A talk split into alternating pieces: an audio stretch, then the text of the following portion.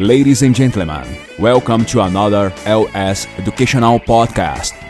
Senhoras e senhores, sejam bem-vindos a mais um podcast da LS Educacional. Olá, tudo bem? Meu nome é João de Deus Alves de Lima.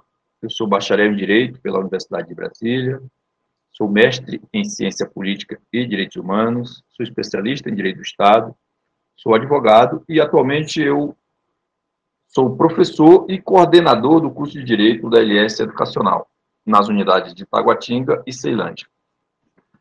Hoje eu quero refletir com você sobre um tema que está na Constituição e que é da maior relevância, principalmente nos momentos de crise, como agora. Trata-se da harmonia e independência dos poderes. Esse tema está previsto no artigo 2 da Constituição da República Federativa do Brasil. A literalidade do texto diz o seguinte: são poderes da União, independentes e harmônicos entre si, o legislativo, o executivo e o judiciário. Explicando de forma sucinta as funções desses poderes, temos que o legislativo é responsável por inovar na ordem jurídica, ou seja, produzir normas para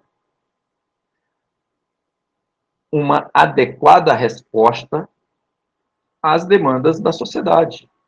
Esse é o seu papel principal.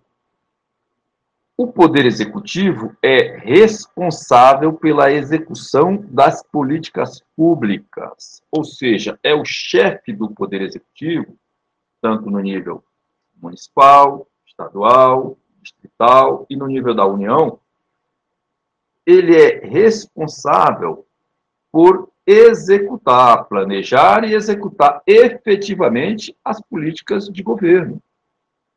Responder efetivamente às necessidades da população em saúde, em educação, em transporte, em segurança pública, etc. E o Poder Judiciário, qual é o seu papel?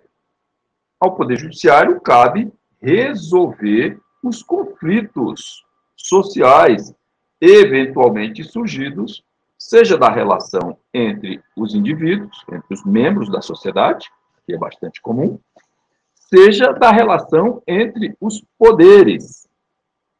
Simplificadamente, é isso. Agora, vamos refletir sobre isso. Tire suas próprias conclusões. Será que os poderes da União estão atuando de forma independente, de forma harmônica? Ou será que o Estado brasileiro está cometido de uma anomalia? Será que os poderes estão atuando efetivamente dentro daquilo que preconiza a Constituição? Reflitam sobre isso. E mais, reflita também sobre o seu papel como membro efetivo desse organismo vivo chamado sociedade. Pense no que você pode fazer, de que maneira você pode contribuir para preservar ou até para restabelecer a rigidez política e institucional do Estado brasileiro. Reflita sobre isso. Pense sobre essas questões.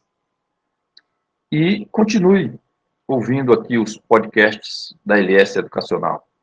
E seja um cidadão mais ativo, mais participativo, mais efetivo. Muito obrigado. LS Educational Podcast. Podcast da LS Educacional.